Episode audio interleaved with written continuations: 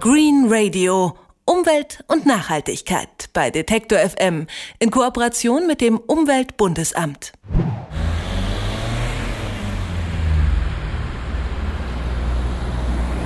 Je wohlhabender ein Land ist, desto mehr Autos rollen auf den Straßen. Für den Einzelnen bedeutet Mobilität mehr Lebensqualität. Doch das globale Klima verkraftet keine weiteren Abermillionen Autos in Schwellenländern wie China, Indien oder Brasilien. Deshalb suchen Experten nach Wegen, wie der Verkehr dort nachhaltig wachsen kann.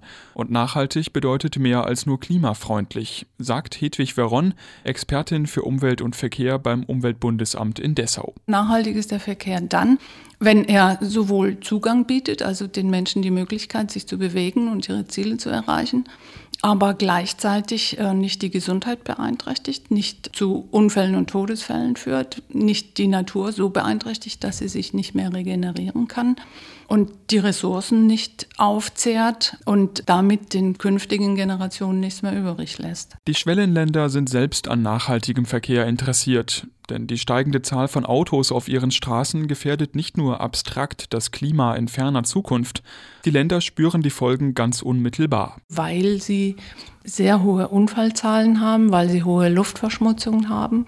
Und sehr viele Menschen wandern innerhalb von sehr kurzer Zeit in die Städte. Das heißt, es kommt zu sehr vielen Staus. Also die Infrastruktur ist diesem Verkehr nicht gewachsen. Und schon von daher haben alle Länder im Grunde ein Interesse oder müssen ein Interesse haben an nachhaltiger Verkehrsentwicklung. Die Industrienationen haben auf dem Weg dahin eine zwiespältige Rolle. Einerseits geben sie nicht gerade ein gutes Beispiel ab. Ihre Bürger haben jahrzehntelang hemmungslos Spritverfahren und Abgase in die Luft geblasen.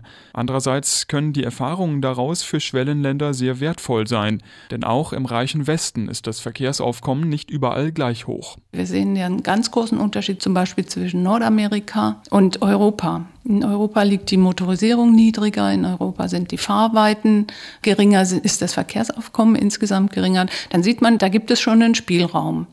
Also äh, man muss nicht davon ausgehen, dass ein steigendes Einkommen notwendig zu sehr hohen Verkehrszuwächsen führt.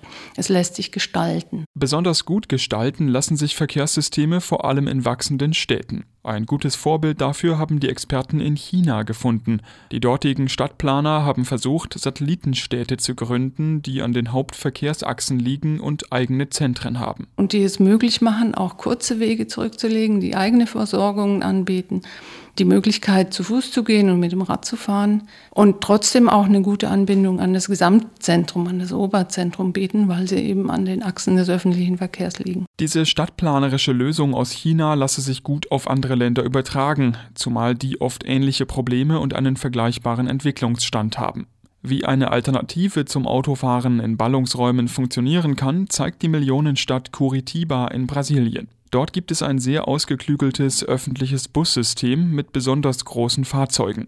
Die Haltestellen bestehen aus leicht erhöhten Röhren mit stufenlosem Zugang zu den Bussen. Das Besondere an diesem Busverkehr ist, dass es ein Schnellbusverkehrssystem ist auf eigenen Trassen mit sehr gut zugänglichen Haltestellen, einem guten Informationssystem und einer darauf abgestimmten Stadtentwicklung. Dieses System ermöglicht dann eben vielen Leuten den Bus zu benutzen und hat dazu geführt, dass auch die Autonutzung doch äh, nicht so stark angestiegen ist wie anderswo. Auch Steuern können helfen, den Verkehr nachhaltiger zu machen. Tatsächlich gibt es noch immer arme Länder, die Kraftstoff subventionieren. Sinnvoller wäre das Gegenteil, meint Hedwig Veron etwa eine Kraftstoffsteuer zu erheben. So kämen die Regierungen zugleich an Geld für bessere Infrastruktur.